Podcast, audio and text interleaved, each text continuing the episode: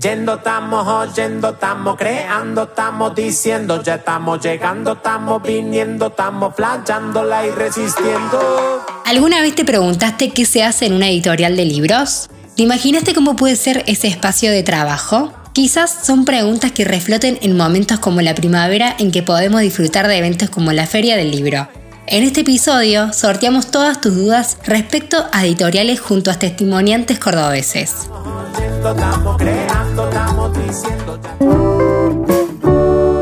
Una editorial de libros se dedica a acompañar y asesorar el proceso de publicación y comercialización de producciones literarias. Una vez listo el manuscrito, los autores del mismo inician su búsqueda de editoriales para su posterior corrección y puesta en circulación. Pero mejor vamos por partes. En primer lugar, la editorial se encargará de recibir el manuscrito y someterlo a correcciones de estilo ortográficas y tipográficas.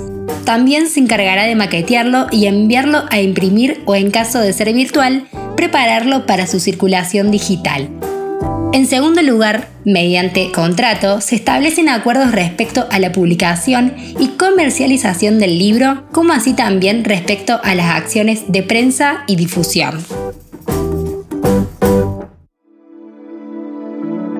Ahora bien, hay muchas editoriales de libros. Algunas muy conocidas, cuyos nombres las hacen rápidamente identificables. Sin embargo, durante los últimos años surgieron nuevas propuestas editoriales con miradas renovadas sobre la circulación literaria, centradas en promover la accesibilidad, la autogestión y el aumento en la valorización del trabajo de los escritores.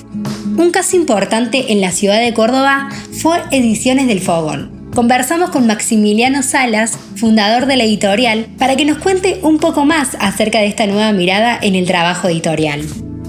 La perspectiva de la autogestión es uno de los puntos fundantes de este proyecto editorial, como así también la definición de roles para tener claras las tareas que realizamos cada uno desde el área que nos toca. Y también muy importante esta idea de que el autor o la autora de una obra, desde el momento que se presenta el proyecto, se asocie con la editorial y de esa forma podamos ir tejiendo redes. Para ello es muy importante también que haya un consumo del público, que el público nos acompañe. Es la única posibilidad que tienen las editoriales en Córdoba que puedan sostenerse.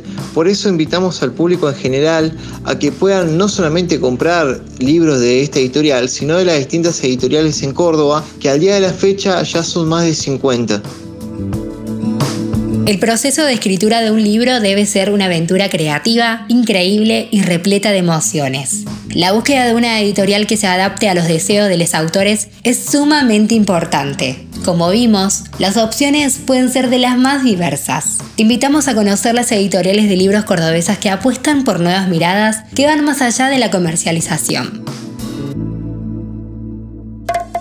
Yendo Podcast, un equipo conformado por Aldi Moriondo, quien les habla, Leandro Liri en edición y Belén Vietti en guionado. Todos los lunes tenés un nuevo episodio disponible. Seguinos para no perderte ninguno. Lo que no te cuenta Google, te lo contamos nosotros. Y sí, con acento cordobés. Yendo Podcast, una idea original de Yendo.